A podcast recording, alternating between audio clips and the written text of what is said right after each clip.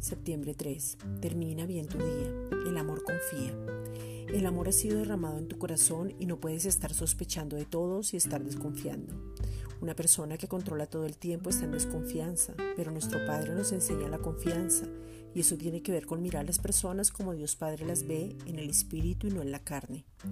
Discierne, no te dejes manipular, sé libre, confía, descansa, da oportunidad, aprende, gózate, disfruta la vida en abundancia que nos ha sido dada a través de Jesucristo y sé prudente. Vive de acuerdo a tu posición y no de acuerdo a la sospecha.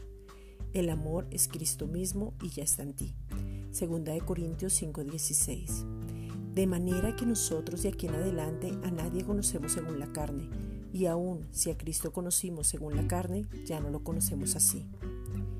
Esta es una reflexión dada por la Iglesia Gracia y Justicia.